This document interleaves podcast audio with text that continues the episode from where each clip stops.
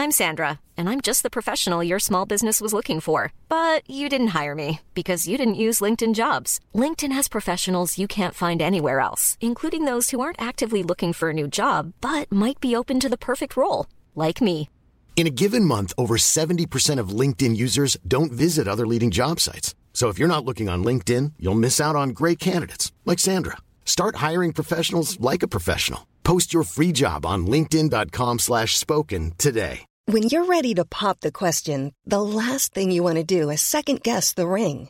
At Bluenile.com, you can design a one-of-a-kind ring with the ease and convenience of shopping online. Choose your diamond and setting. When you find the one, you'll get it delivered right to your door. Go to Bluenile.com and use promo code LISTEN to get $50 off your purchase of $500 or more. That's code LISTEN at Bluenile.com for $50 off your purchase.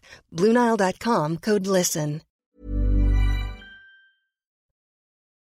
Face à l'info, 19h, c'est l'heure. Ravi de vous retrouver ce soir et au sommaire de ce lundi 29 novembre. La France s'apprête à accompagner Joséphine Baker qui fera son entrée au Panthéon lors d'une cérémonie présidée par le président de la République. Elle deviendra ainsi la sixième femme à faire son entrée dans ce mausolée. De quoi cette panthéonisation est-elle le nom? Que signifie cette reconnaissance si on la situe dans les enjeux mémoriels contemporains? L'édito de Mathieu Bobcoté. Alors qu'Éric Zemmour était à Marseille lors d'un déplacement marqué par de nombreuses tensions avec des manifestants opposés à sa venue, le futur candidat a salué à sa façon, par une réplique identique, une opposante irrespectueuse. Si Éric Zemmour a lui-même reconnu un geste inélégant, beaucoup sont venus l'attaquer. Quel est ce doigt d'honneur qui cache la forêt des violences d'extrême gauche? L'édito de Mathieu Bocoté. La France doit-elle, va-t-elle suivre l'Allemagne en matière d'immigration? Le tout nouveau gouvernement allemand souhaite favoriser une politique migratoire prévoyante et réaliste, une immigration moderne, mais sans, réellement faire appel à la main-d'œuvre européenne. Cet enthousiasme migratoire peut surprendre. Pourquoi ne pas appeler en priorité une immigration européenne avec nos millions de chômeurs en France? Analyse Dimitri Pavlenko. Les commerçants de la ville de Besançon vous souhaitent un fantastique décembre. Faut-il avoir honte de souhaiter joyeux Noël? Pour ne pas offenser, devrions-nous jusqu'à oublier nos racines judéo-chrétiennes? Faut-il continuer à sacraliser Noël alors que cette fête n'est plus religieuse pour beaucoup de Français? Décryptage de Jean-Sébastien Ferjou. Et puis le 29 novembre 1314 mourait à l'âge de 46 ans Philippe le Bel, dit le roi de fer, le roi qui osa, entre autres, mater le pape. Marc Menor À une heure pour prendre un peu de hauteur sur l'actualité avec nos éditorialistes et nos journalistes. On commente, on décrypte, on analyse et c'est maintenant.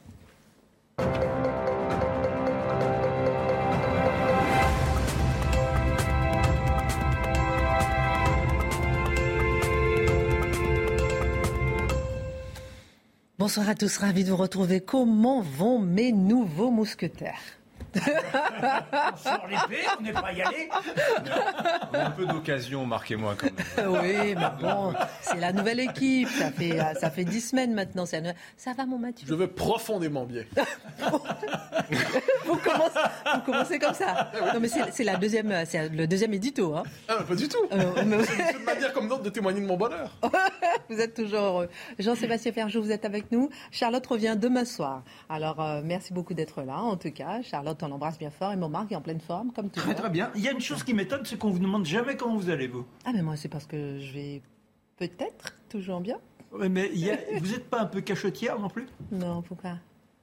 Cette dame a reçu le prix de la ah. meilleure présentatrice télé 2021, le prix des étoiles d'or par Cité Star. Et il y avait qui dans la salle? Marc Menon Non, non, non, non, non. Alors, mieux que ça, Michel Drucker en personne. Oh. Michel, si tu es là, on te ah, salue. Bravo, euh, bravo. Merci, merci. Mais, euh, mais, je vous ai dit. plus que mérité. Non, mais je vous ai ce prix, je vais rougir. je dédie ce prix en tout cas à tous les téléspectateurs très fidèles qui nous regardent, qui nous soutiennent, qui nous encouragent. Merci, merci à tous. C'est parti. Tout se met en place, messieurs, dès ce soir pour la panthéonisation de Joséphine Baker demain. Sa famille, elle a milité en ce sens pendant une dizaine d'années, et cette danseuse, chanteuse qui après la guerre est devenue une grande figure de la résistance et de la lutte contre l'antiracisme, Pourquoi elle, Mathieu Bocoté, qui est-elle en fait? Qui était-elle? Alors, quelques éléments biographiques simplement pour avoir son parcours à l'esprit, sans le faire à la manière de Marc Maintenant, Je lui laisse le privilège du, du conteur d'exception et de génie. Il le fera demain. Ah oui, il sera remarquable. Alors, je donne simplement quelques éléments. Alors, elle est née au Missouri, à l'époque de l'Amérique qui, euh, des États-Unis, qui avait encore la question de la ségrégation, qui était encore véritablement marquée par une discrimination raciale majeure en endroit des Noirs. Elle euh, traversera l'Atlantique. À la main, c'est une femme de, spectacle, une femme du showbiz, dirait-on aujourd'hui, une femme de grand talent qui traverse l'Atlantique. Et elle réinvente en quelque sorte une, certaine, une, certaine, idée de la culture, une certaine manière du spectacle en France dans les années folles. C'est une figure iconique des années folles. Elle participera à la résistance, à la France libre. Elle incarnera donc la volonté de lutter contre la barbarie nazie pour l'indépendance nationale. Après la guerre, elle, elle s'associera au combat pour les droits civiques aux États-Unis, son pays d'origine, et s'associera donc à Martin Luther King. Elle fera partie de ces grands défenseurs des droits civiques au moment de cette révolution magnifique qui permettait aux Noirs d'accéder à la pleine citoyenneté aux États-Unis. Alors ça, c'est les, grands éléments biographiques pour savoir de qui nous parlons. Revenons sur le sens de son parcours, parce que ça me semble la, chose déterminante ici. Il y, a un, petit détail que moi j'aime bien dire aussi. Non, mais c'est le fait qu'elle a été mariée à 13 ans, qu'elle a été femme de ménage. Ce n'est rien, parce que vous nous direz tout demain, mais j'aime bien rajouter ça quand même, de petit élément de biographie. Ah non, non, mais c'est un miracle d'ascension sociale. De ce point de vue, c'est une vie romanesque. Il vaut la peine de le dire. C'est ça. Mais euh, je le redis, pour raconter les vies romanesques, Marc Menant est le maître sur ce plateau. et je m'incline devant lui. Alors, le sens de son parcours, de sa trajectoire, est assez fascinant. Parce que nous sommes devant une personne qui naît donc dans une société, la société américaine, qui considérait les Noirs comme une catégorie inférieure ou diminuée ou euh, retardée de l'humanité, qui méritait donc leur mise en tutelle, qui méritait donc leur discrimination, qui méritait donc finalement leur ségrégation. On les avait émancipés à moitié avec l'esclavage, mais la ségrégation faisait en sorte qu'ils étaient encore condamnés à une discrimination structurelle. Et les Noirs existaient en tant que Noirs et avaient intériorisé presque à certains égards cette conscience d'être une catégorie secondaire dans la société américaine. Elle traverse l'Atlantique et que découvre-t-elle en France? Qu'on peut la regarder tout simplement comme un être humain à part entière, qu'on ne s'attarde pas à sa couleur de peau, qu'on s'en fiche un peu finalement, qu'elle est parfaitement en droit d'exister ici au-delà de sa couleur de peau ou malgré sa couleur de peau, ou tout simplement on s'en fiche de sa couleur de peau. Il découvre donc la culture, à, à travers la culture française, je dirais la légitimité de sa pleine humanité. Elle n'existe plus simplement comme une catégorie diminuée, elle trouve ici un endroit où on la regarde d'égal à égal. Ça, c'est un élément central. S'ajoute une chose, elle arrive en France et elle participe immédiatement à la culture française, à sa réinvention. Elle s'en approprie les codes, évidemment, c'est la condition pour participer à une société, mais elle la féconde au même moment. Elle y amène quelque chose de nouveau, elle y amène quelque chose de neuf, ce qui relativise considérablement le discours de tous ceux qui nous disent que l'identité française pré-année 2000 était étanche, homogène, étroite, rétrécie. Mais d'aucune manière, elle arrive en France et elle elle devient française, elle s'approprie la France, mais au même moment, elle amène quelque chose de plus. Elle amène une part de liberté, une part de créativité incroyable. Donc, de ce point de vue, elle fait même la preuve dans son parcours qu'en s'appropriant la France, elle lui donne aussi quelque chose d'elle-même. Que signifie cette reconnaissance si on la situe dans les enjeux mémoriels contemporains? Ah ben oui, c'est évidemment que la, la question, c'est à ce niveau qu'elle se pose. Alors, Considération de base, le passé, c'est une formule on pourrait utiliser, qu'on pourrait dire, le passé demeure imprévu dans l'histoire de nos sociétés. non pas parce qu'il est objet de manipulation symbolique, ça c'est toujours regrettable, c'est orwellien, mais parce que chaque génération pose des questions nouvelles au passé. Et on redécouvre quelquefois des figures qui étaient considérées soit comme secondaires, soit comme mineures, soit qu'on avait un peu oubliées, ou soit on les savait importantes, mais on ne leur accordait pas toute l'importance qui leur était due. Et qu'est-ce qu'on voit à travers ça? Aujourd'hui, la question de la mémoire, elle est centrale dans la définition, définition de l'identité collective. Et plus encore, et là on y touche, dans nos sociétés dévorées par la tentation racialiste, qui veut dénationaliser la référence collective, qui veut déculturer nos références collectives pour nous réduire de plus en plus à notre couleur de peau, et apparemment que ce serait la solidarité, véritable, elle serait tribale, autrement dit archaïque, c'est la couleur de peau qui commande les rapports humains. Eh bien non, toute autre chose, L'apparition de Joséphine Baker, sa panthéonisation, nous rappelle que la France, lorsqu'elle regarde son histoire, y trouve à chaque génération la promesse d'universalité, la promesse d'universalisme qu'elle se fait à elle-même et qu'elle fait à ses enfants. Et à une époque qui était tout à fait marquée, c'est le moins qu'on puisse dire, donc pour la question des Noirs aux États-Unis, hein, le, clivage atlantique est absolu à ce moment à bien des égards. Eh bien, qu'est-ce qu'on voit? C'est qu'il y a une différence de sociologie, une différence d'histoire, presque une différence anthropologique entre la France et les États-Unis à ce moment. Et de ce point de vue, ceux qui aujourd'hui voudraient plaquer l'histoire américaine et la sociologie américaine, non seulement sur le présent français, mais sur le passé français, ils ne font pas que se tromper à bien des égards. Ils mentent. Ils sont soit victimes, soit coupables d'une américanisation mentale de la France. Ils rendent la France étrangère à elle-même. Et le revenir sur Joséphine Baker, ça nous permet de voir justement qu'en un temps qu'on aurait pu croire plus difficile, eh bien non, il y avait aussi cette promesse d'émancipation. Elle était déjà active, elle était déjà présente. C'est une manière, je dirais, de la, la panthéonisation, dis-je, de Joséphine Baker, de rappeler que la France a sa propre histoire, qui n'est pas qu'une succursale de l'histoire américaine. On se rappelle du Paris des années 30 où tous les artistes américains venaient avoir un nom à Paris. Alors, pourtant. Jasmine en particulier. Oui. Ah, mais elle n'était pas la seule, hein, il faut le dire. Elle n'était pas la seule à avoir trouvé ici. Non, mais il quittait les États-Unis, effectivement, pour qui venir. refuge, qui trouvait une possibilité d'accueil ici, d'émancipation. Ce n'est pas rien. Pourtant, la mouvance indigéniste, mon cher Mathieu, fait entendre une autre voix. Quelle surprise Rokhaya Diallo, elle, bien évidemment, dans le Washington Post, publie une tribune.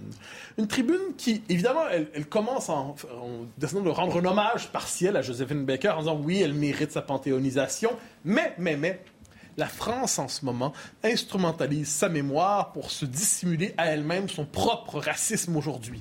Donc Joséphine Baker serait, sans mauvaise image, le cache-sexe du racisme français contemporain.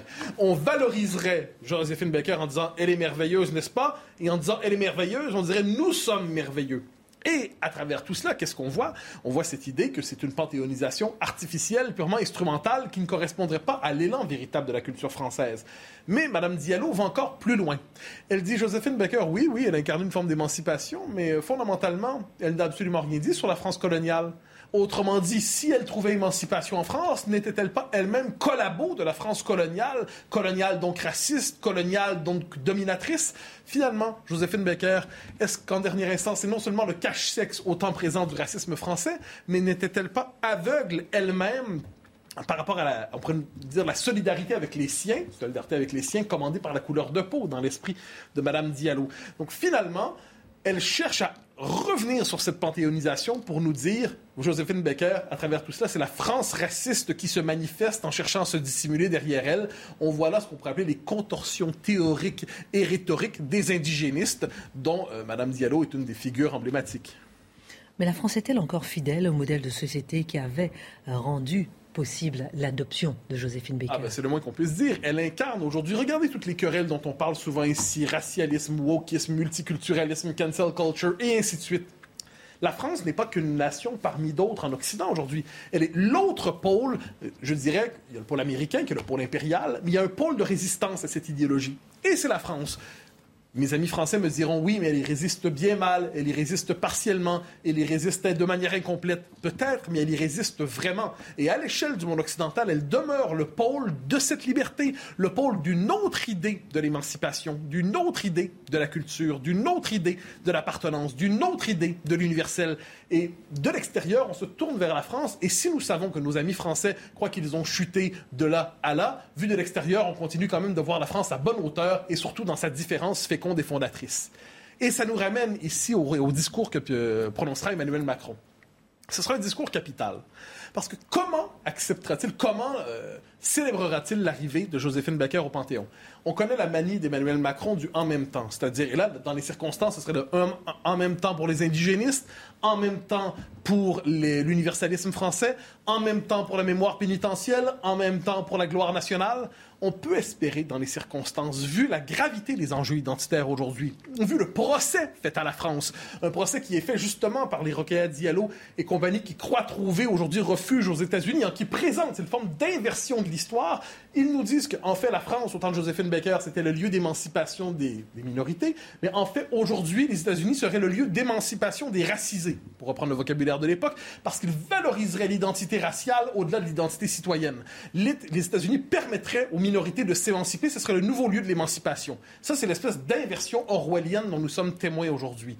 Emmanuel Macron va-t-il chercher à faire du en même temps ou dira-t-il, à travers cette panthéonisation, voilà ce dont elle est le symbole dans la culture française, voilà pourquoi la culture française l'a pourquoi elle a embrassé la culture française, voilà pourquoi à travers son parcours, c'est une identité profonde qui se révèle, voilà pourquoi à travers son parcours, c'est un, un idéal profond qui se dévoile et qui mérite d'être embrassé. Ce qui est formidable dans ce que vient de formuler Mathieu, c'est de retenir ce, côté euh, communauté. La France, il n'y a pas de communauté en France. C'est-à-dire que on a impulsé, on a eu la chance d'avoir ces philosophes, nos pères, cette idée que l'homme en tant que tel avait une capacité à la réflexion et comment pouvait-il s'émanciper de tous les carcans dans lesquels on l'enfermait de civilisation en civilisation. Et là, ils ont ouvert un flux incroyable qui nous envahissait les uns et les autres et nous catapultait avec l'espoir qu'un jour il pourrait y avoir une humanité capable d'être dans cette prospérité de l'esprit, dans cette fécondité que dit Matthieu. Donc c'est une ineptie d'avoir cette idée de communauté quand on parle de la France, de son passé. Et le, dernier point, pardon, euh, j'ai oublié ce que, ce que je voulais dire. Vous allez non, vous allez revenir si vous voulez. Euh, Jean-Sébastien Ferjou, sait Dimitri. Si, vous, euh, si ça revient, on vous donne la parole. Je, croisais le cardinal Sarah, je crois que vous l'avez vu aussi, Mathieu, je lui posais la question du wokisme, justement, lui en tant que. Vous êtes comme Mathieu, vous parlez très très vite. Vous avez croisé qui? Le cardinal Sarah. Voilà. vous mangez vos mots, vous allez. Vous courez. Oui, alors, racontez-nous. Je lui ai posé justement la question du wokisme et cette question du racisme. Et lui, il le rappelle, ça n'a pas de sens. On ne peut pas demander pardon pour des fautes qu'on n'a pas commises. Donc demander pardon pour des fautes dans le passé, ça n'a aucun sens et bien souvent ça ne sert qu'à masquer pour le coup, mais c'est une inversion du raisonnement de Rocaille Diallo, mais beaucoup plus juste à mon sens, ça ne sert qu'à masquer ce que finalement on ne fait pas dans le présent. Maintenant, euh, il ne faut pas enfermer les gens justement dans leur origine non plus et c'est toute la difficulté euh, du discours que tiendra demain Emmanuel Macron. Soyons conscients de tout cela. Effectivement, nous sommes un point de résistance, mais c'est parce que on aura cela en tête qu'on sera capable de dynamiser ce point d'appui. Hmm. Ben, moi, je, je pense qu'aussi Joséphine Baker envoie une époque où la France, effectivement, avait ce fort pouvoir d'attraction. Hmm. Je veux dire, Picasso, Chagall, Gambetta, toutes ces grandes figures qui ont fait, Raymond Coppa, qui ont fait l'histoire de France dans des domaines très divers, venaient, choisissaient la France. Et moi, ce qui m'inquiète, c'est qu'aujourd'hui, je n'ai pas l'impression que la France ait conservé euh, ce statut-là. Vous avez vu ce procès qui a, fait, la France, effectivement, mais dans le. Regardez ce qui se passe en Afrique. On ne laisse même pas l'armée française qu'on voyait du ravitaillement pour, euh, pour la, mission Barkhane. Vous voyez, je pense aussi qu'aujourd'hui, euh, à travers Joséphine Baker, s'il y a un message aussi qu'Emmanuel Macron peut faire passer, c'est la France, fondamentalement, n'a pas changé. Le discours qu'on porte sur elle a changé, mais la France est capable d'être une terre d'accueil pour tous les talents de la terre entière. Et ce qui est intéressant, que disait Mathieu également, c'est-à-dire qu'elle a su transformer aussi l'essai. C'est-à-dire qu'elle est arrivée danseuse chanteuse et elle s'est transformée en grande figure euh, patriote contre le racisme, etc. Grande résistante. Mais ça, c'est parce qu'elle a aimé la France. Elle l'a pas utilisé, elle a aimé la France. D'ailleurs, elle disait ne m'appelez pas Becker, mais Baker. Exactement. Dernier mot, Mathieu, là-dessus. On reviendra aussi demain. Ils ont donné l'importance des prénoms et des noms de famille. Mais, non, sur, ce coup-là, je pense qu'on est dans une figure témoin qui permet justement de récapituler une partie du 20e siècle et de le redécouvrir au-delà des discours culpabilisateurs, parce que leur embrasser le caractère, je dirais, brillant, pétillant de la culture française, mais aussi la volonté de résister à l'ennemi et aussi la capacité de penser cette universalité en retournant aux États-Unis en disant de mon expérience française, j'arrive peut-être avec une leçon ici. L'universel est une promesse réelle. Merci euh, beaucoup pour ce regard sur Joséphine Becker et sa panthéonisation. Demain, on en parlera demain sur son parcours avec vous, euh, mon cher Marc, et dans un instant avec vous, mon cher Mathieu, on parlera de Éric Zemmour et de sa façon à lui euh, bien particulière de répliquer à son opposante irrespectueuse. On en parlera dans un instant. Dimitri, qu'est-ce qui se passe en Allemagne? Les trois futurs partis, on revient sur l'Allemagne parce que ça nous intéresse, ça nous intéresse euh, beaucoup. Les trois futurs partis euh, du gouvernement allemand ont annoncé la semaine dernière, je cite, leur, euh, un changement de paradigme à la hauteur d'une immigration moderne. On est un peu surpris, hein, vu de France, euh, de cet enthousiasme migratoire allemand qui s'explique essentiellement par l'économie. Et je vous demanderai tout à l'heure, euh, effectivement, est-ce qu'ils est qu'ils vont ouvrir... pas prendre nos chômeurs, c'est ça Vous avez tout compris. ouais. Bon, effectivement, c'est que les termes du débat sur l'immigration outre-Rhin outre sont clairement pas les mêmes que, chez nous. Il n'est pas question de sécurité ou, euh, ou de euh, comment dire ou d'identité. eux, ils sont sur la question, l'aspect vraiment purement économique. L'urgence pour eux, c'est les pénuries de main d'œuvre. Alors, on a actuellement nous des pénuries de main d'œuvre en France. Oui, mais bon, c'est le caractère transitoire, c'est lié à des questions post-Covid, il y a des questions d'attractivité, de niveau de salaire, ce genre de choses. En Allemagne, ils ne voient pas les choses. Oui, si, non, mais si, quand même, globalement. Enfin, il y, a, des problèmes d'adéquation du accentué, Ça s'est accentué, effectivement. Ça s'est accentué, c'est vrai, effectivement. Et on sait que dans le chômage en France, il y a des problèmes d'adéquation du marché du travail avec des gens qui ne sont pas formés pour les postes qui sont disponibles. En Allemagne, l'équation est un peu plus compliquée, c'est qu'eux, ils voient les choses sur un plan démographique. C'est-à-dire que dans les projections qui sont faites actuellement de la démographie allemande, on nous dit que dans 40 ans, le nombre d'actifs en Allemagne va passer de 47 millions aujourd'hui, les actifs, hein, les gens qui travaillent, hein, les 15-64 ans, de 47 millions à 31 millions. Donc c'est une fonte de 31% euh, des actifs, de la masse d'actifs euh, pour l'Allemagne. Alors Comment, quand on est un pays, on fait face à ça? Il y a les robots, effectivement, ça peut remplacer des, des salariés. C'est pas très populaire, mais c'est possible. On peut augmenter la productivité, faire que chaque travailleur bah, abatte plus de travail dans le temps qui lui est imparti. On peut aussi bah, délocaliser, c'est ce qu'on a fait pendant des années. On peut aussi faire plus travailler les femmes. En Allemagne, il y a une femme sur deux qui est à temps partiel. Ah, c'est vraiment un phénomène de société euh, structurel. Faire travailler plus aussi les gens, les seniors, c'est-à-dire bah, on repousse la retraite à 70, allez, 75 ans, soyons fous. Mais les économistes, les entreprises nous disent que ça suffira pas. Non, non, il faut des têtes, il faut des bras. Voilà. Et donc l'Agence fédérale pour l'emploi L'agence allemande a chiffré les besoins cet été et elle nous dit, euh, cette agence, que pour simplement maintenir le niveau d'activité actuel, il faut doubler le solde migratoire actuel. Actuellement, c'est 200 000 entrées nettes. Il y a un jeu d'entrée et de sortie, mais il y a plus de 200 000 euh, personnes qui sont sur le sol allemand chaque année. Il faut passer à 400 000 pendant 10 ans, 400 000 personnes supplémentaires sur le marché du travail allemand pendant 10 ans pour maintenir le niveau d'activité. Il ne s'agit pas d'augmenter, il s'agit déjà de le maintenir. Donc l'Allemagne, vous avez compris, veut l'immigration en masse. Et elle est prête pour ça à payer très cher euh, et à assouplir son droit. Et le programme, à figure page 137 du programme de la coalition, donc si vous lisez l'allemand, vous pouvez aller jeter un œil, hein, vous notez qu'elle parle d'immigration moderne, comme si tous ceux qui ne suivaient pas son, son chemin, il y a aussi les mots de progrès hein, dans le programme de la coalition, et eh ben les autres ne sont pas modernes. Nous, on est, des, on, est des, on est des vieux réactionnaires à vouloir fermer les frontières, les Anglais de la même manière, etc.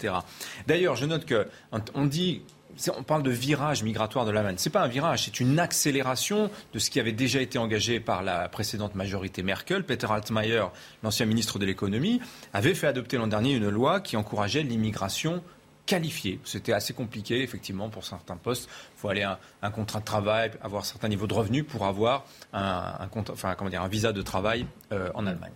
Alors, qu'est-ce qui prévoit le futur euh, gouvernement de la chose, précisément C'est intéressant qu'on s'attarde là-dessus, parce que jusqu'à il y a 20 ans, il faut bien comprendre que l'Allemagne se pensait, se vivait comme une nation ethnique. Vous voyez, nous, on est une nation. Ça veut dire quoi, ça? Alors, la nation ethnique, ça veut dire que euh, pour être allemand, euh, pour être allemand, c'est un pays du droit du sang. C'est-à-dire que pour être allemand, il fallait avoir au moins un de ses deux parents allemands. Et si vous vouliez être allemand, il fallait renoncer clairement à la nationalité de l'autre parent. On ne peut pas être euh, germano-français. On est allemand, on est français, mais on ne peut pas être les deux en même temps. La binationalité n'existait pas en Allemagne.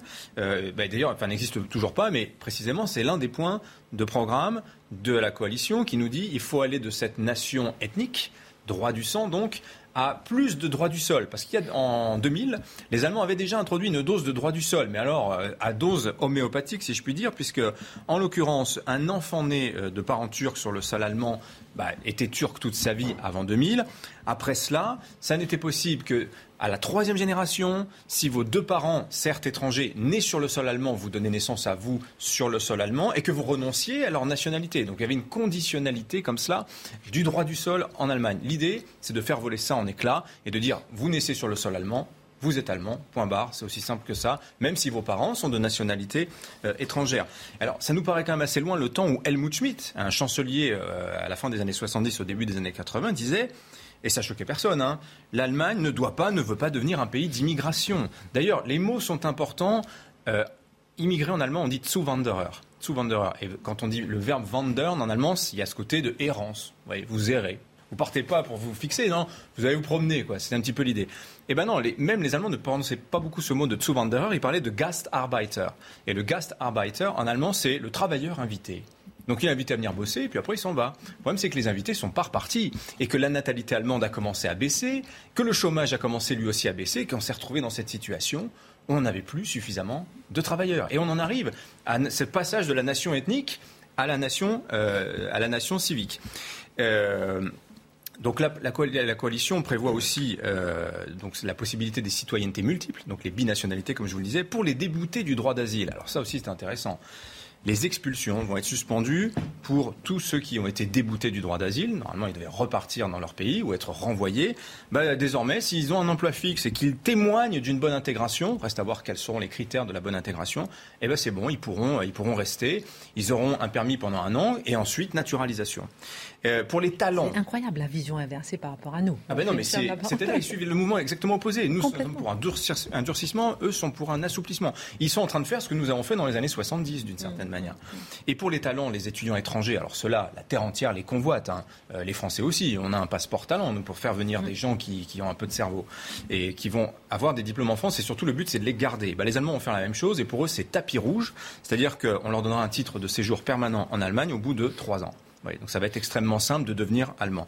Alors il y a quelques voix dissidentes quand même dans le débat public allemand, à la CDU notamment, le parti d'Angela Merkel. Enfin, ils sont plutôt discrets, ils n'ont pas tellement de propositions. Et alors l'AFD, rappelez-vous, l'AFD est née en 2013, qui s'est fait connaître et qui a remporté de grands succès électoraux en 2015 au moment de la crise migratoire, la crise syrienne. L'extrême droite locale. Voilà. Et bien là, sur le moment, ils sont, ils sont complètement atones, on ne les entend pas sur ce sujet-là, ils sont occupés à d'autres sujets, ils sont très anti-vax à l'AFD et ça les monopolise en fait. Et ça les discrédite aussi d'une certaine manière pour parler d'autres choses. Alors, dernière question, justement, la question que je voulais vous poser, mon cher Dimitri. On a, par exemple, en France des millions de chômeurs, on a des postes qui ne sont pas pourvus. Euh, pourquoi l'Allemagne n'appelle-t-elle pas en priorité l'immigration européenne? Alors, elle ne cible pas l'immigration européenne bah, Parce que d'abord, le profil migratoire de l'Allemagne n'est pas du tout le nôtre. C'est-à-dire que les deux tiers, 67% de l'immigration allemande, enfin, qui part en Allemagne, elle est européenne. Et à 53%, elle est, elle est de l'Union européenne. Qui sont les immigrés euh, en Allemagne? Alors, on parle toujours des Turcs, mais ce sont des Polonais, ce sont des Croates, ce sont des Tchèques, ce sont des Espagnols, ce sont des Italiens. L'Europe, toute l'Europe veut, veut, être allemande, en fait, d'une certaine manière, parce que les salaires, ils sont plus élevés. Le salaire moyen en Allemagne, de l'Ouest, hein, je précise. Hein. 3 500 euros, c'est 2 500 euros en France. Ça vous donne une idée du différentiel et ça explique l'attractivité.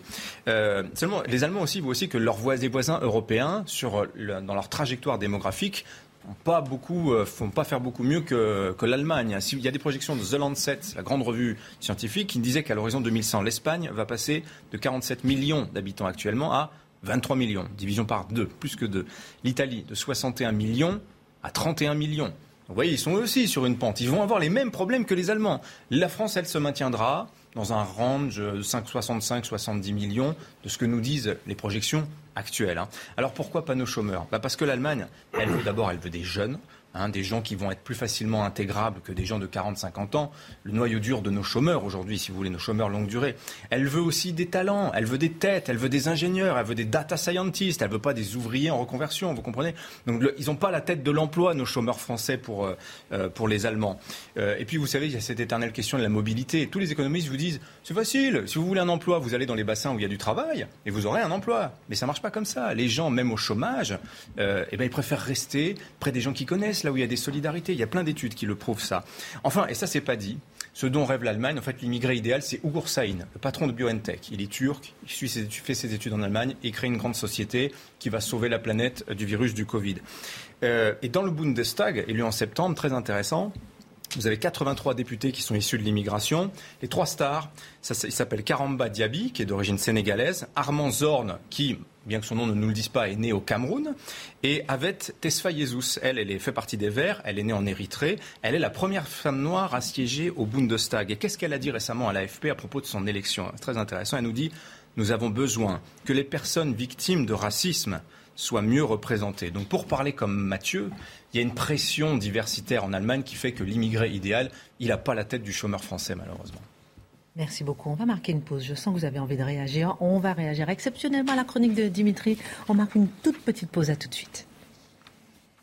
Retour sur le plateau de Face à l'info. Euh, dans un instant, on parlera avec euh, mon cher Mathieu de ce geste d'Éric Zemmour. On va essayer de comprendre, de l'analyser. Est-ce que c'est le geste qui cache une certaine forêt? Laquelle? On en parle dans un instant avec vous, euh, mon cher Marc. On va parler de Philippe le Bel, ce roi qui a réussi à mater le pape. Comment, pourquoi? Et Jean-Sébastien, on va parler de Noël. Faut-il souhaiter joyeux Noël ou faut-il avoir honte? Juste avant, j'aimerais bien qu'on puisse réagir à votre chronique, mon cher Dimitri. On était en train d'expliquer à quel point l'Allemagne est en train de viser une immigration euh, pour pouvoir pallier les déficits professionnels en matière d'emploi, mais pas une immigration européenne. Réaction de Marc et de Jean. La première chose, moi, qui m'inquiète, c'est que véritablement on fait fi de l'avenir des pays qui sont concernés. En l'occurrence, on espère que ce soit des Africains qui viennent, mais on veut leur piquer leur tête. C'est-à-dire que ce sont ceux qui ont le plus de possibilités de créer l'élan, de pouvoir euh, dynamiser la créativité, qui ont les connaissances, cela on dit ah non non, on se les garde. Vous imaginez à quoi on assigne le continent africain Je trouve ça dramatique. Et après, sur le côté, on n'est pas spécialement mobile. Quand vous êtes dans une région, que vous avez un pavillon à payer ou un appartement, vous avez encore 15 ans, eh bien, vous partez pas comme ça parce que vous ne trouvez pas spécialement de preneur de cet appartement qui vous conduit à avoir des remboursements mensuels parce que comme la région est frappée par le chômage, il n'y a personne pour vous l'acheter. Jean-Sébastien. Euh, pour le prendre d'un point de vue économique, Robert Mundell décrivait ce qu'était une zone monétaire optimale, parce qu'on vit quand même dans l'euro, nous vivons dans le même espace que l'Allemagne, mais dans une zone monétaire optimale, normalement, euh, pour répondre à la question que vous posez, Christine, ben, il y a des déplacements des travailleurs, c'est-à-dire que là où il y a le plus de croissance, là où il y a le plus de productivité, là où il y a le plus de création de richesse, c'est là où les gens doivent aller. Hmm. Ça ne s'est pas du tout passé en Europe, et quand ça se passe, quand les jeunes, alors les Allemands effectivement ont attiré beaucoup de Hongrois, de Polonais, de Slovaques, de Tchèques, mais les les autres, les jeunes ingénieurs espagnols, euh, etc., en général, au bout d'un an, vous les retrouvez à Amsterdam ou vous les retrouvez à Londres parce qu'ils peinent à s'intégrer en Allemagne.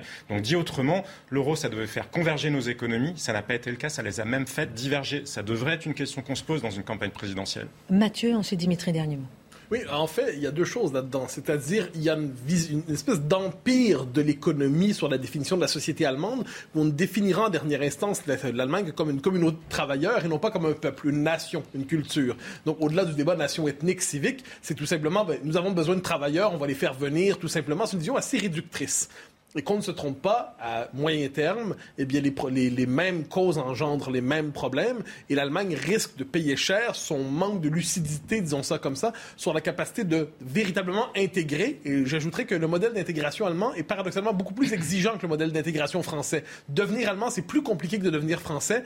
Il n'est pas interdit de penser que dans quelques années, peut-être quelques décennies, mais peut-être même quelques années, l'Allemagne va payer cher son, euh, sa décision.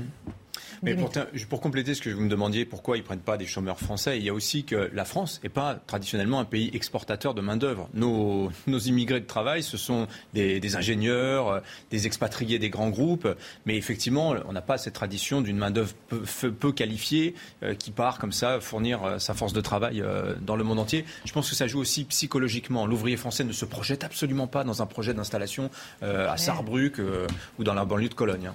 Et en général, il n'apprend pas l'allemand en première langue vivante. en plus, ça n'aide pas non plus. En tout cas, c'est intéressant de s'arrêter un peu sur l'immigration au niveau européen et de voir qu'on est au sein de l'Union européenne et avec des visions complètement euh, différentes.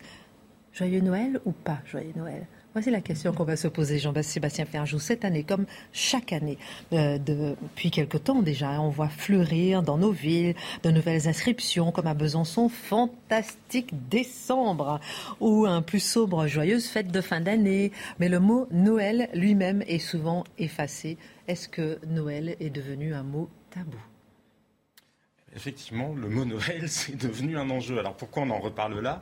Parce qu'il y a eu, vous le citiez tout à l'heure, l'exemple de Besançon. À Besançon, les éclairages de Noël, enfin, les éclairages de fin d'année, pour le coup, cette année s'appelle Fantastique décembre. Eric Ciotti a fait un tweet d'ailleurs à ce sujet-là, en se lamentant du fait qu'on n'emploie pas le mot Noël. Alors la mairie de Besançon a dit que c'est pas elle qui avait décidé, c'est la fédération des commerçants. Et c'est vrai que quand on regarde dans le dossier de presse, ils emploient quand même beaucoup le mot Noël, magie Noël, etc. Mais ça n'empêche pas qu'on voit bien que c'est devenu un conflit Parce que décembre, ça n'est pas seulement le mois où Maria Carré redevient numéro un tous les ans avec la même chanson depuis 25 ans. Ça n'est pas non plus seulement le mois où on regarde, peut-être vous, Christine, des comédies romantiques avec Hugh Grant à Notting Hill pas du tout ou autre.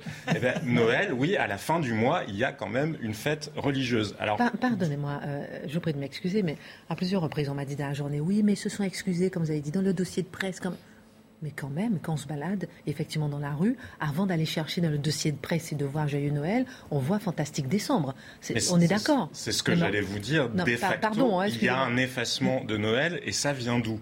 Ça vient cette il y a une guerre contre Noël à partir de, du 11 septembre, vous savez, on a fait des guerres contre beaucoup de choses. Donc il y a eu la guerre contre le terrorisme.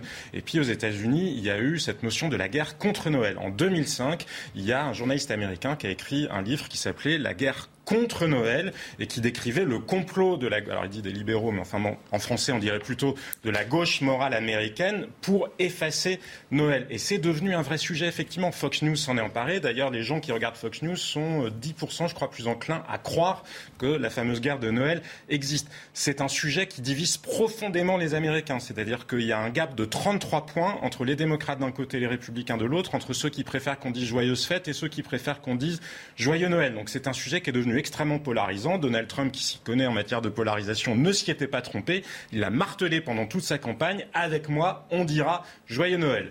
Donc, euh, le, truc, c'est qu'aux États-Unis, ça ne se pose pas exactement de la même manière. Mm. Parce que pourquoi posent-ils, eux, cette question-là? Parce qu'ils veulent que l'Amérique soit chrétienne. Ils veulent être sûrs qu'un candidat, notamment, il va bien respecter les valeurs chrétiennes. In God we trust, hein, c'est quand même... Hein. In, God We Trust, c'est quand même bien marqué dans leur tradition. Non, mais tout à fait. D'ailleurs, peu importe la religion, ce qui peut éventuellement euh, intriguer les Américains, ça n'est pas que vous soyez d'une autre religion. Euh, peu importe le culte que vous choisissez de respecter, c'est plutôt que vous n'alliez pas le dimanche ou le jour de la semaine qui s'y prêterait selon votre religion euh, dans un, établissement, dans une communauté, enfin, dans, un, mhm. dans, un, lieu de culte. Mhm. Maintenant, on en revient à la France. Nous, le sujet, c'est pas, vous voyez bien, la France n'est plus très chrétienne depuis longtemps. Ça fait assez longtemps qu'on ne se préoccupe assez peu de savoir si un candidat est oui ou non respectueux des valeurs religieuses et si d'ailleurs il le fait bien aussi dans sa vie privée. Ça n'est plus un sujet pour nous. Pour nous, c'est évidemment devenu un sujet de tradition. Alors justement, qui sont les Français qui fêtent ou qui ne fêtent pas euh, Noël? Ben, L'année dernière, c'était exceptionnel puisque nous étions confinés. Donc là, il n'y avait que 10% des Français qui étaient seuls pour Noël. Les années normales, c'est entre 4 et 6%. Donc vous voyez que les autres, quand même, a priori, Noël, ça reste important pour eux. Mais qu'est-ce que ça représente pour eux? Bah, ça représente quand même essentiellement un moment convivial, un moment familial à 96%. Ça représente le fait de bien manger, 84%. Puis quand on pose la question du religieux, alors là, il n'y a plus que 60% des gens qui y voient un sens religieux. Il y a 25% des gens qui disent qu'ils n'y voient d'ailleurs aucun sens. Bizarrement, il n'y a que 50% des parents français qui considèrent qu'il est important d'apprendre à leurs enfants que Noël a une signification religieuse. Donc on voit que c'est devenu voilà, une espèce de tradition, d'ailleurs assez largement alimentée euh, par le capitalisme. Donc oui, c'est assez, euh, c'est un sujet qui est, devenu autre chose que ce qu'on pouvait imaginer dans un temps. Alors, puisque nous sommes dans un pays où la laïcité est une valeur centrale, que dit vraiment le droit français sur la présence de Noël dans l'espace public?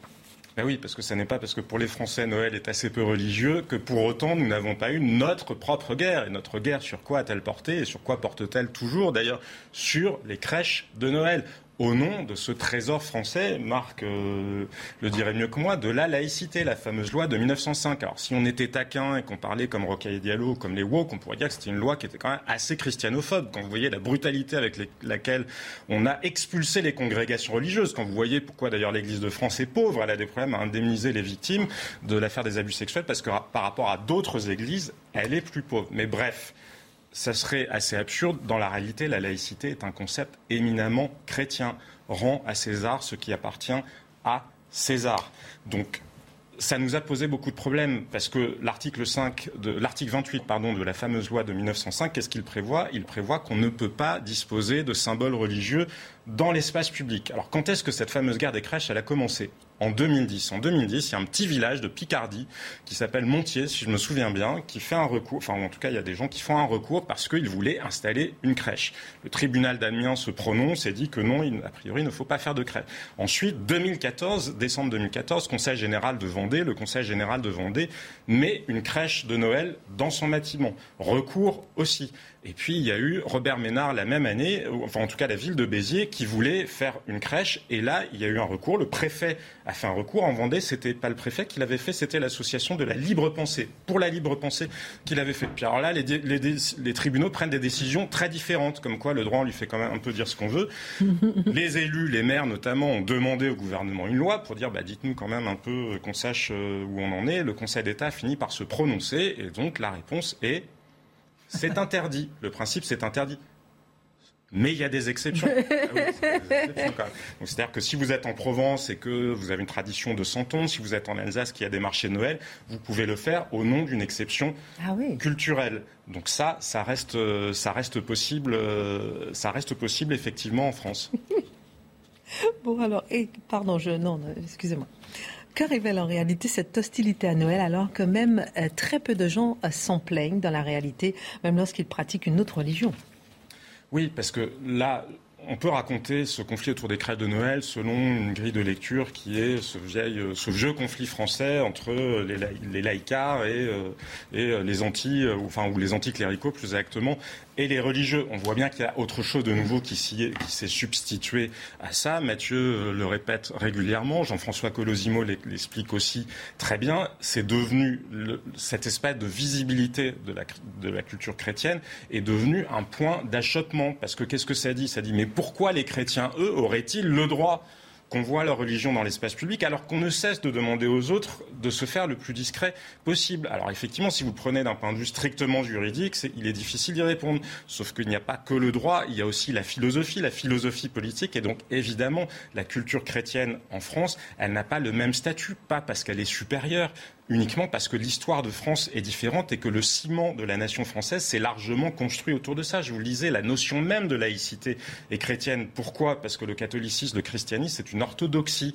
C'est-à-dire que ce qui compte, c'est la sincérité de la foi, là où l'islam et le judaïsme sont des, orthopraxies. C'est-à-dire que ce qui compte, c'est euh, l'observance, le fait de respecter des règles. Donc forcément, ça se voit plus dans l'espace public. Mais qu'est-ce que ça traduit aussi ici? Ça traduit une espèce de complexe de supériorité, de complexe de supériorité des en fait.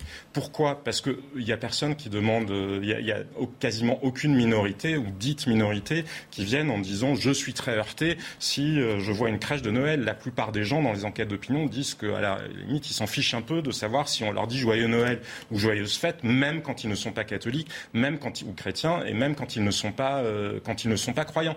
Donc qu'est-ce que c'est? Ben, C'est cette même nouvelle minorité de gens qui ont ces espèces de convictions qui leur permet de faire étalage de vertu. C'est-à-dire que l'autre devient juste l'écran sur lequel on projette le fait de dire regardez comme je suis supérieur. Parce que moi, je me soucie des droits des, minorités. Mm. Ils s'en fichent totalement mm. dans la réalité mm. de, la réalité de ce que vivent les dites minorités. Ils se fichent d'ailleurs éperdument aussi des persécutions que vivent les chrétiens. En Chine, Noël a été interdit à plusieurs reprises. Personne ne se préoccupe du sort des chrétiens, euh, des chrétiens chinois par, ailleurs. Et donc, on voit bien que c'est cette nouvelle idéologie-là qui se greffe sur un vieux conflit français et qui est en train de lui donner une nouvelle, une nouvelle texture, en quelque sorte. Et effectivement, nous ferions bien de nous en inquiéter. On va faire un petit tour de table rapide. J'ai une question à vous poser. En même temps, je vous fais réagir peut-être Mathieu, ensuite Marc. Est-ce que ce n'est pas finalement le consumérisme qui a sauvé Noël, justement, et la tradition de Noël? Je dirais que les deux se sont accouplés. C'est-à-dire que le capitalisme, je dirais, dévore tout, s'approprie tout, et lorsqu'une tradition est féconde, il est capable de la commercialiser. Il n'y a pas de doute là-dessus, pour le meilleur et pour le pire. Cela dit, je me permets d'évoquer, je le disais la semaine passée ici, mais je pense que ce n'est pas inutile de le rappeler. En 2009, à Montréal, sur le plateau Mont-Royal, qui est un quartier, euh, c'est euh, l'équivalent de Saint-Germain-des-Prés, eh bien, on a eu Joyeux décembre.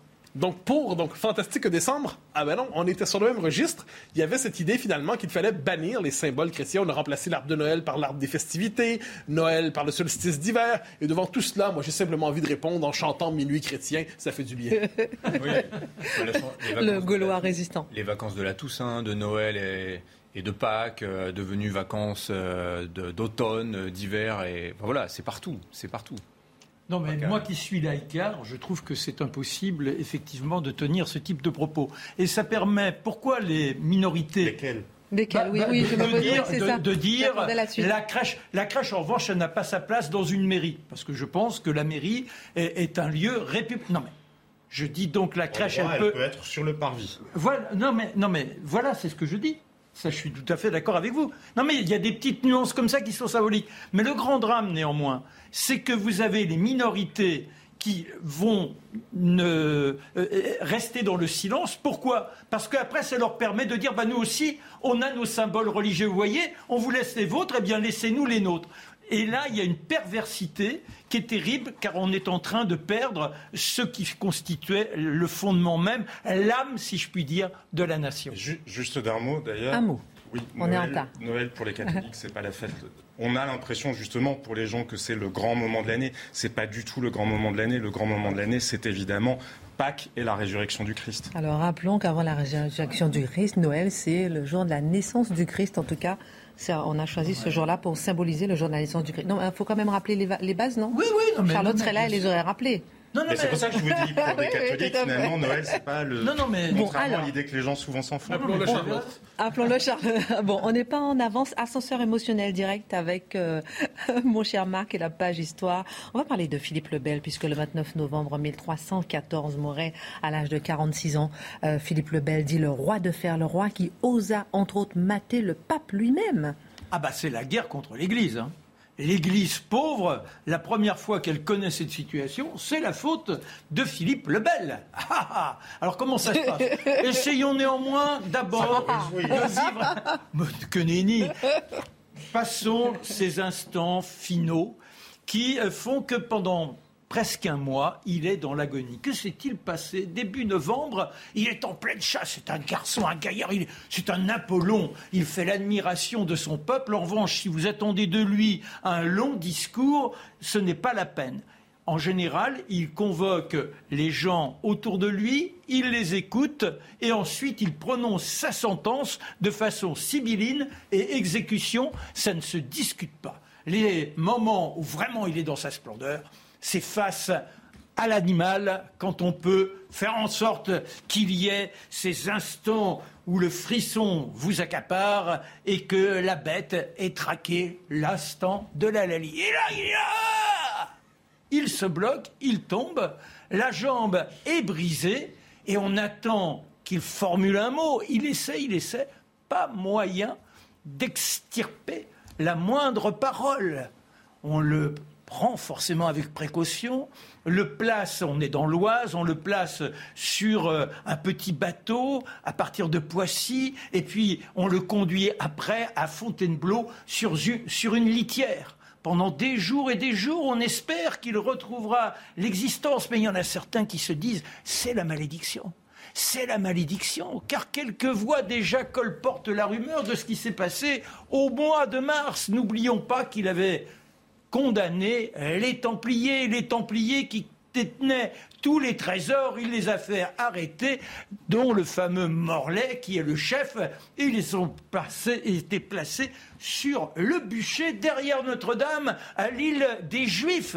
Les Juifs, d'ailleurs, qu'il avait exclus du royaume à un moment donné, toujours pour prendre euh, de l'argent. Et que crie Jacques de Morlaix, au moment où le brasier s'enflamme, il dit Pape Clément, roi, roi Philippe, avant un an, je vous cite apparaître devant le tribunal de Dieu. Soyez maudits, maudits jusqu'à la treizième génération. Et là, cinq mois après, il meurt. Il a juste le temps. Ce n'est que le début. Eh oui, il a juste le temps de dire à son fils, qui s'appellera Louis le Hutin, sachez qu'il est très difficile d'être roi. Faites attention, c'est une mission que Dieu nous a confiée, mais dont il est difficile de se sortir. Oh, il n'aura pas le temps de se faire grand-chose. Au bout de 18 mois, lui aussi est à la chasse, et à ce moment-là, on lui apporte, il a soif, on lui apporte un broc d'eau, l'eau est trop glacée, il meurt dans les heures qui viennent. Vous voyez, la malédiction, elle agit. Mais il a été en guerre. Cet homme est pieux, c'est le petit-fils de Saint Louis. Donc euh, il se tourne constamment vers le ciel, juste après son, son sacre. Il s'enferme dans l'abbaye de Maubuisson, l'abbaye de Maubuisson qui a été créée par Blanche de Castille. Pourquoi il est là? Eh bien parce que, ça va nous rappeler l'actualité d'aujourd'hui, les pêcheurs anglais et normands se sont querellés Et il a demandé à ce que le roi d'Angleterre, qui a des comptes à lui rendre parce qu'il est en même temps le possesseur de la Guyane, vienne et que euh, la décision soit prise afin que les deux parties s'entendent. Oh, bah oui, mais le roi d'Angleterre, Édouard III, ne se présente, euh, Édouard Ier ne se présente pas. Et donc, il l'exclut. Et dans le même temps, il demande, parce qu'il a besoin de l'argent pour faire la guerre aux Anglais, il demande au clergé français de lui rendre ce qu'il touche, qui habituellement est destiné au pape. Quand Boniface apprend ça, mais que fait-il? Il dit Je l'excommunie. Ah, très bien, il m'excommunie. Eh bien, on va faire une, une sorte de concile et la décision est prise d'arrêter le pape. On envoie Guillaume de Nogaret sur place, et le voilà qui menace le pape, il le rudoie. On dit même qu'il l'aurait souffleté. Oh, il est prêt à mourir en martyr, le, le pape Boniface. Reste qu'il est tellement meurtri par l'humiliation qu'il a subie que dans le mois qui suit, il décède. Cette guerre avec l'Église va plus loin que ça. Il estime qu'il lui faut contrôler cette puissance. C'est lui qui représente Dieu sur terre. Il n'est pas question que le clergé puisse rayonner sur toute l'Europe. Eh bien, il s'arrange pour que le pape, nouveau pape, ce soit lui qui le désigne. Ce sera Clément V. Et où le situe-t-il? Il n'est plus question d'être à Rome. Ce sera en Avignon. Et c'est comme ça que les papes vont passer des 72 ans à la Cité des Papes que vous pouvez encore visiter aujourd'hui. Voilà une courte histoire, mais il y a tellement de choses à dire sur Philippe le Bel. C'est Apollon qui ne disait mot. Merci beaucoup, euh, mon cher Marc. Il y en a qui ne disent pas des mots, mais qui font des gestes. Depuis samedi, on parle beaucoup, mon cher Mathieu, avec euh, une joie mauvaise, hein, du doigt d'honneur d'Éric Zemmour. Mais euh, que cache ce doigt d'honneur, selon vous? Pour certains, c'est le doigt du soulagement. Alors, je m'explique. Certains se cherchaient une raison de marquer leur désaccord avec un candidat, un presque candidat dont ils approuvent globalement le diagnostic et les idées, mais qui devient socialement, qu'il devient dangereux socialement de fréquenter ou de soutenir. Donc, ils se cherchent une raison pour me dire, ah ben là, franchement, ça va trop loin. Et le doigt d'honneur, soudainement, ça devient le, il n'est pas assez présidentiel, nous devons nous en éloigner lui-même, soit dit en passant, Zemmour a convenu que ce n'était pas le geste le plus euh, élégant. Le plus élégant. C'est un geste disgracieux, c'est un geste discourtois. Euh, il vaut la peine de noter néanmoins que c'était en réponse à une dame qui dit Oui, oui, je viens de saluer, je l'aime beaucoup. Oui, bonjour madame. Elle l'insulte, il répond. Quoi qu'il en soit, il aurait pu se passer de ça. Mais nous avons beaucoup parlé de ce doigt d'honneur et on a oublié de parler de l'essentiel de ce qui s'est passé depuis quelque temps la présence active, agressive des milices d'extrême gauche dans la campagne présidentielle, les milices antifa, qui se permettent aujourd'hui d'user de la violence politique pour pourrir, pour rendre impossible, à tout le moins c'est ce qu'ils souhaitent, la campagne d'un candidat dont ils n'acceptent même pas la possibilité que ses idées soient entendues. Le fait politique central des dernières semaines, c'est la volonté explicite euh, et je dirais militante de cette extrême gauche, d'en fait d'empêcher un courant de pensée, un courant politique, de faire campagne, et cela dans une indifférence générale, il faut bien le dire, comme si on considérait que l'action des antifas était une action qui était légitime, bien que peut-être excessive. La fascinante impunité des derniers jours, ça c'est le véritable élément dont on devrait parler.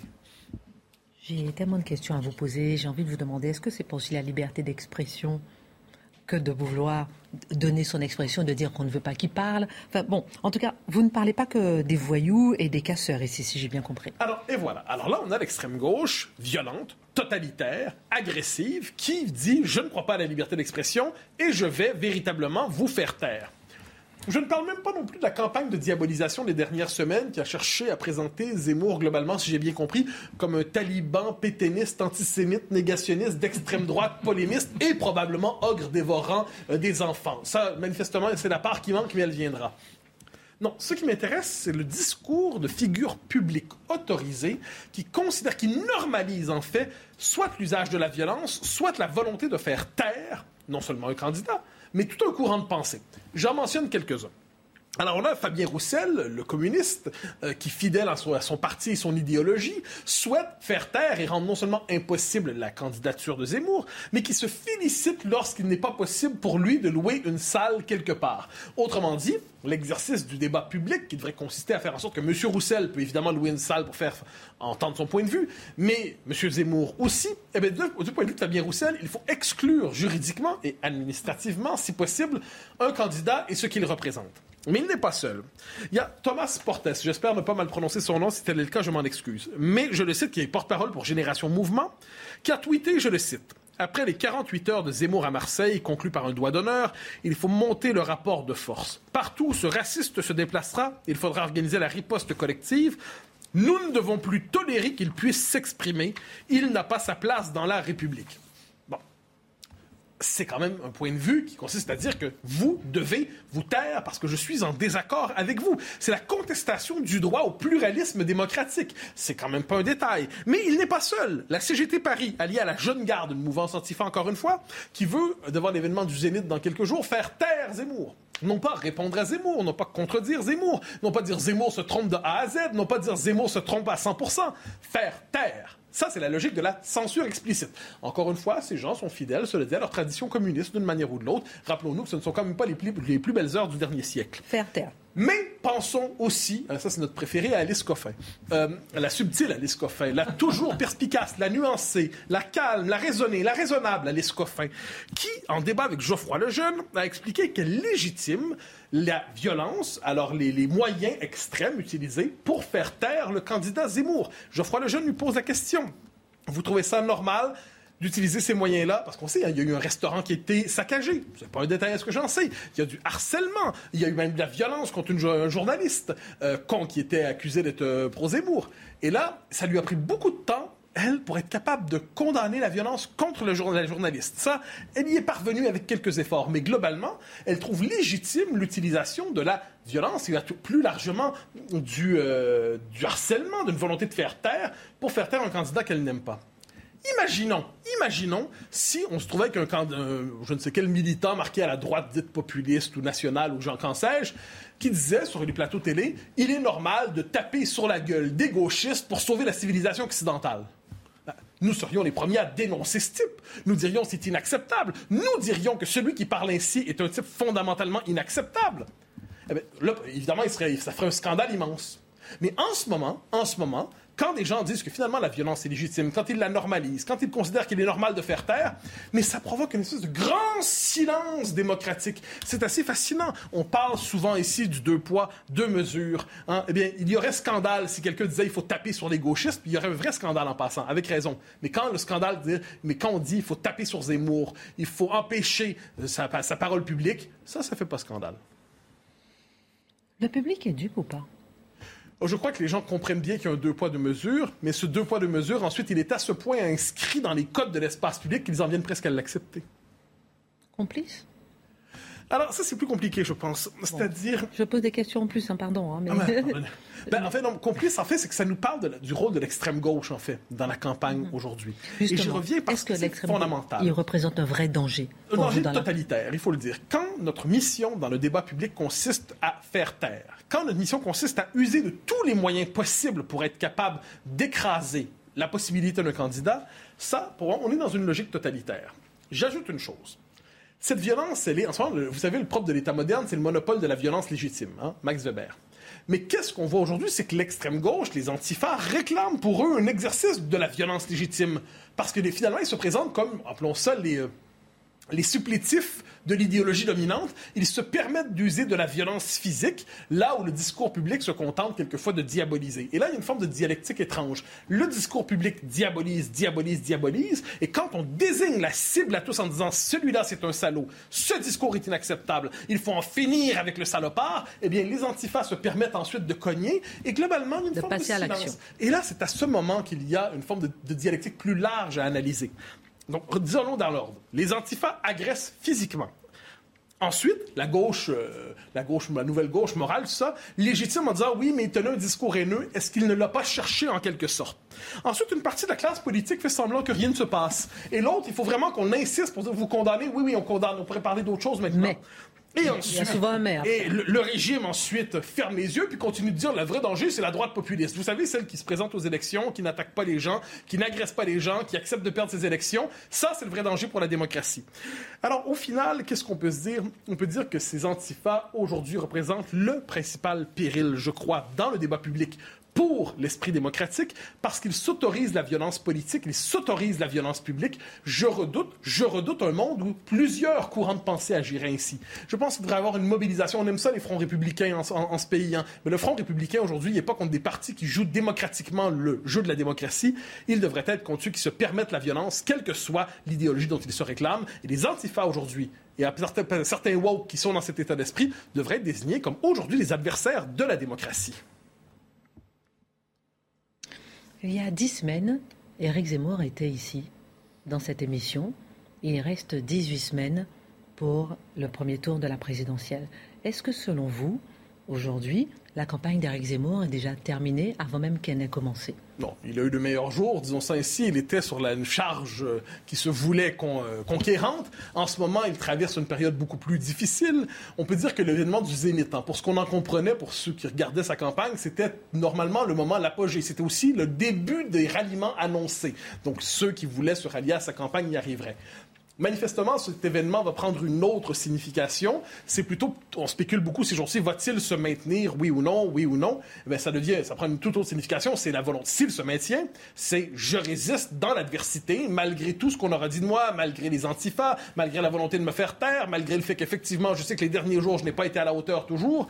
Eh malgré tout, je décide d'y aller. Donc, ça inscrit sa campagne non plus sous le signe de la campagne galopante et triomphante, mais de la campagne sous le signe de l'adversité, acceptant d'avance la pluie de crachats. Bon, euh, mais on pourrait retenir de tout cela une seule chose. La question, ça je le dis souvent, n'est pas d'être pro-Zemmour ou anti-Zemmour, qui est pour moi une question relativement secondaire. La question est de savoir si on juge légitime aujourd'hui de prendre tous les moyens nécessaires pour empêcher un courant de pensée d'exister démocratiquement et politiquement, s'il est légitime de tout faire pour censurer physiquement ou médiatiquement ou d'autres manières un candidat. La vraie question, elle est là. C'est pas d'aimer ou non le personnage, c'est de se dire que le courant de pensée qu'il représente est en droit d'être présent dans l'espace public. Merci pour la liberté d'expression, mon cher Mathieu. Merci Dimitri. Merci Marc. Merci Jean-Sébastien Ferjou. Excellente suite de programme sur CNews. Demain, Charlotte Dornelas est de retour avec nous.